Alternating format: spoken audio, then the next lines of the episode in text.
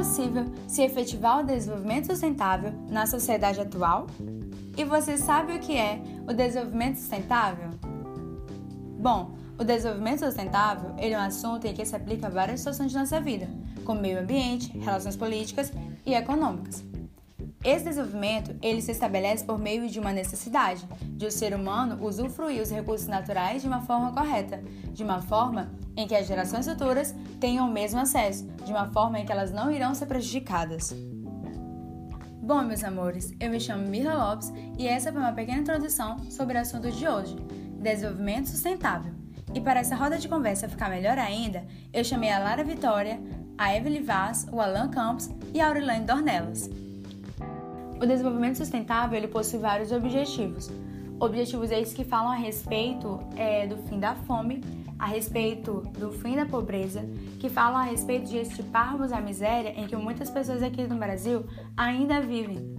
Esses objetivos, é, que foram criados pela Organização das Nações Unidas, que é a ONU, é, são estes: erradicação da pobreza, fome zero e agricultura sustentável, saúde e bem-estar, educação de qualidade, igualdade de gênero, água potável e saneamento, energia limpa e acessível, trabalho decente e crescimento econômico, indústria, inovação e infraestrutura, vida na água, vida terrestre, paz, justiça e instituições eficazes, e entre outros também. É, bom, a gente já viu né, alguns desses objetivos, mas nós devemos pensar também que eles devem agir com urgência nesse desenvolvimento, nesses objetivos. Você deve estar se perguntando, mas por que, Mirra? Gente, segundo o IBGE, são cerca de 52,7 milhões de pessoas que vivem em situação de extrema pobreza, em situação de pobreza. São cerca de 35 milhões de brasileiros que não possuem água potável e 100 milhões que não têm serviços de coleta de esgoto, que é o saneamento básico. E o número também de crianças e adolescentes sem acesso à educação pulou em 2019 de 1,1 milhão para 5,1 milhões em 2020. E agora, com o modo em que nós estamos vivendo, que nós estamos enfrentando é, ainda né, a Covid-19 e também, infelizmente, outra variante né, dessa, dessa doença. O jeito, a forma em que nós estamos estudando, a educação, o número da educação diminuiu. Por quê? Porque muitas pessoas elas não possuem também acesso à internet, não possuem acesso à energia. E a forma em que nós estamos estudando é de forma online, de forma remota. Então, o número diminuiu bastante. Então, nós devemos olhar para esses objetivos, mas pensar que eles devem ser agidos de forma rápida, de forma urgente. Bom, é, a economia verde é uma questão que depende necessariamente da ação de diversos setores né, da sociedade. Não somente os específicos, mas todo um contexto né, é, em geral. Nós sabemos que estamos vivendo uma época em que a produção está baseada principalmente na exploração de recursos naturais. E para que haja uma transição dessa realidade em que vivemos para uma outra em que exista, em que tenha desenvolvimento, é, crescimento econômico e sustentabilidade, é preciso que ocorra né, uma série de conciliações entre os governos, os empresários, as pessoas que financiam né, os projetos e a própria população em si. A criação né, de limites, regras de fiscalização e outras normas são fundamentais, onde as ações que visam o trabalho em conjunto, né, o trabalho conjunto ali das empresas, elas devem ser vistas assim como algo, é, algo relevante, devem ser consideradas.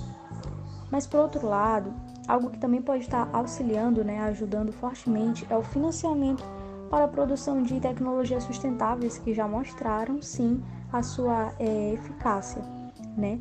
Porque quando essas tecnologias são implantadas, a, já é comprovado que há uma redução no consumo de energia e elas geram menos danos ao meio ambiente.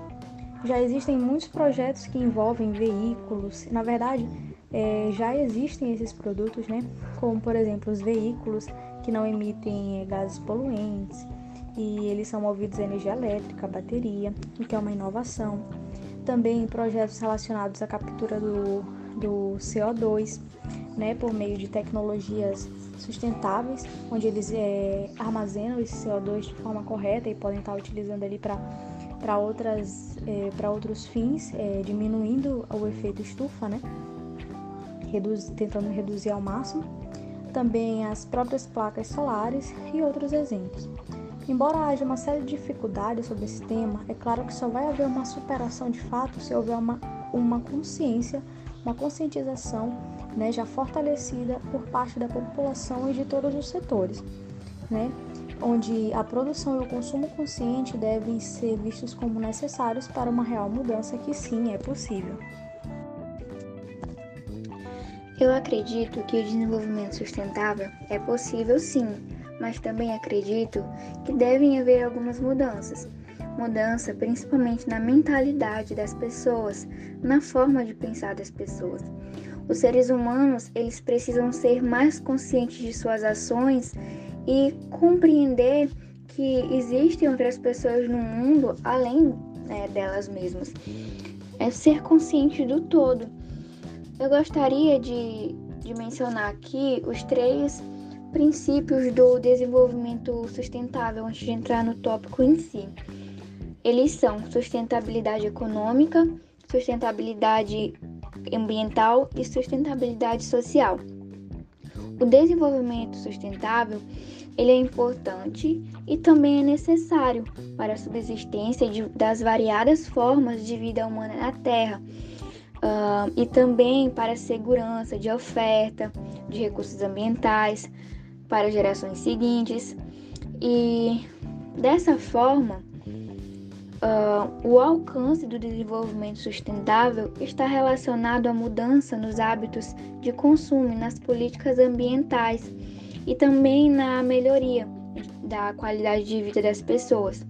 Assim, é necessário uma revisão das formas de vida das pessoas com vista um, à diminuição do consumismo e do, digamos assim, uso desenfreado dos recursos naturais e também da promoção de mudanças na estrutura produtiva de indústrias. Vale ressaltar ainda que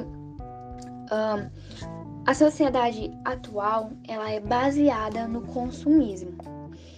Isso é um fato perceptível, né? Essa é, é algo claro. E essa situação ela gera um alto consumo dos recursos naturais. E a partir do crescimento desse consumismo, a capacidade de geração desses recursos naturais pelo planeta, ele fica assim comprometido, né, a, a capacidade. E assim, a, a importância do desenvolvimento sustentável é justificável pela urgência da da necessidade da conservação desse recurso.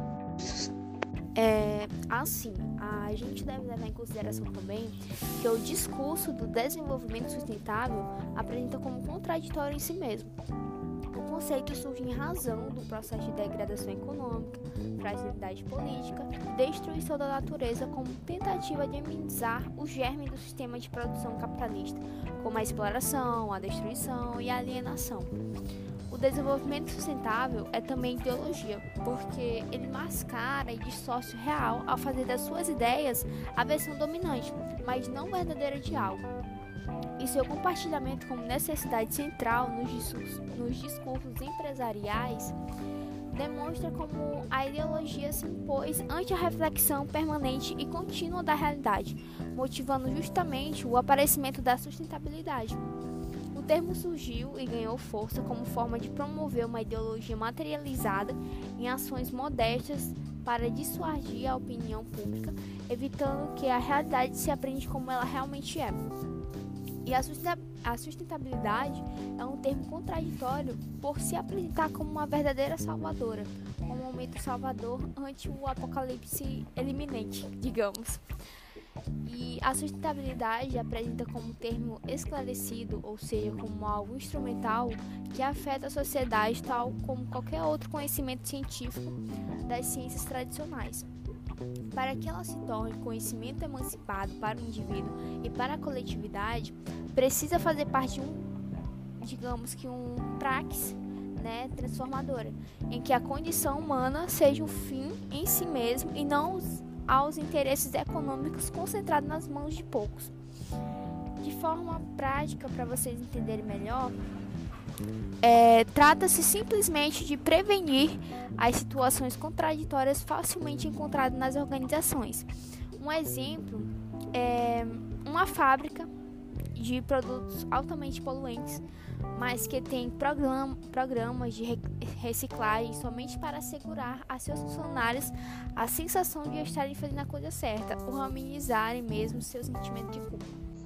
No meu ponto de vista, eu acho que é possível sim implantar o desenvolvimento sustentável dentro do capitalismo, mas devemos primeiramente mudar nossas atitudes, porque cada um de nós é a causa do aquecimento global.